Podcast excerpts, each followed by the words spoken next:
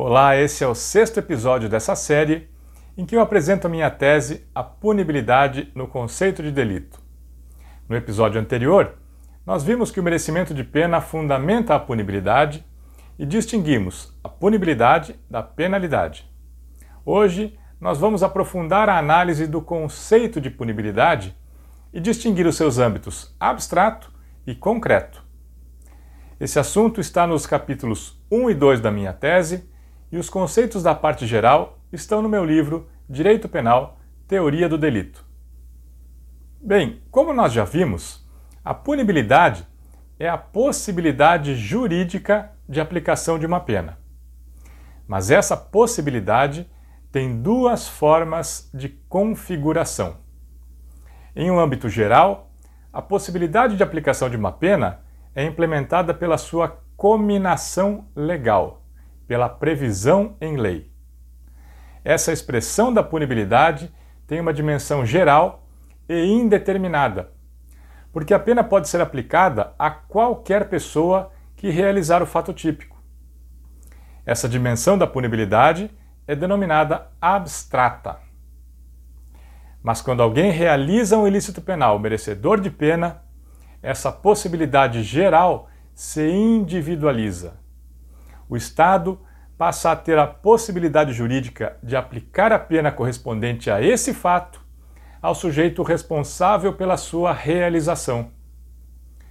Portanto, aquela possibilidade jurídica geral é individualizada na situação concreta. Nesse momento, a punibilidade deixa de ser uma possibilidade geral e se torna uma possibilidade específica e individualizada.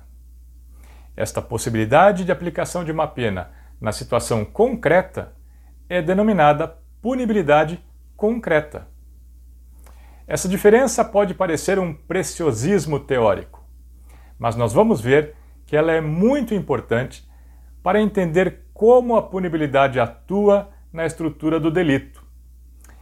E é só com a compreensão dessa diferença que nós vamos entender por que a punibilidade foi excluída do conceito de delito e como ela pode ter uma função no conceito integral de delito.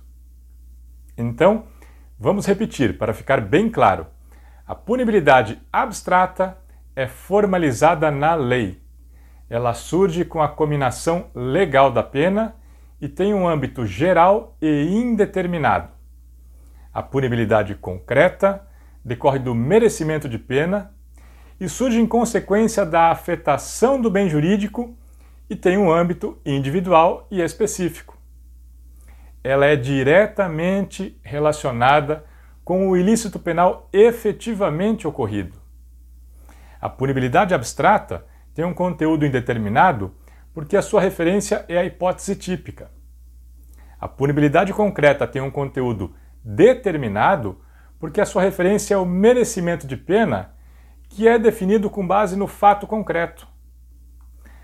Além das diferenças de referências dessas duas formas de punibilidade, as dimensões delas também são diferentes.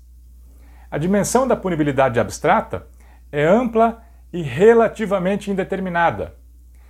Ela decorre da definição legal dos limites máximos e mínimos de pena combinada e a referência dela é a modalidade delitiva abstratamente considerada.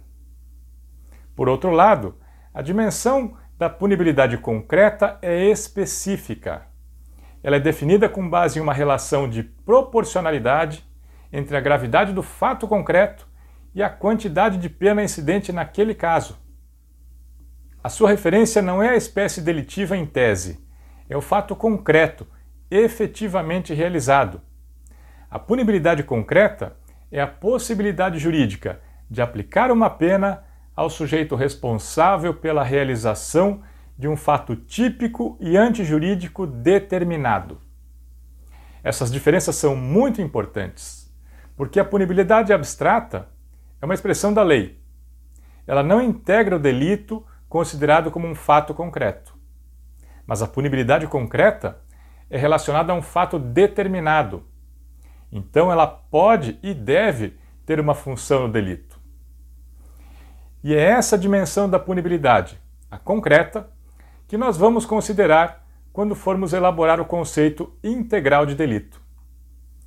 Bem, o episódio de hoje tinha como objetivo deixar clara a diferença entre a possibilidade jurídica de aplicação de uma pena que decorre da cominação legal e a possibilidade jurídica de aplicação de uma pena correspondente a um fato concreto e determinado.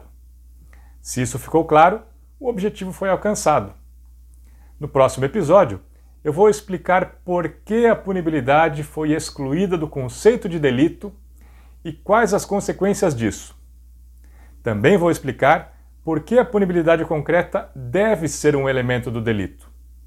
Até o próximo episódio.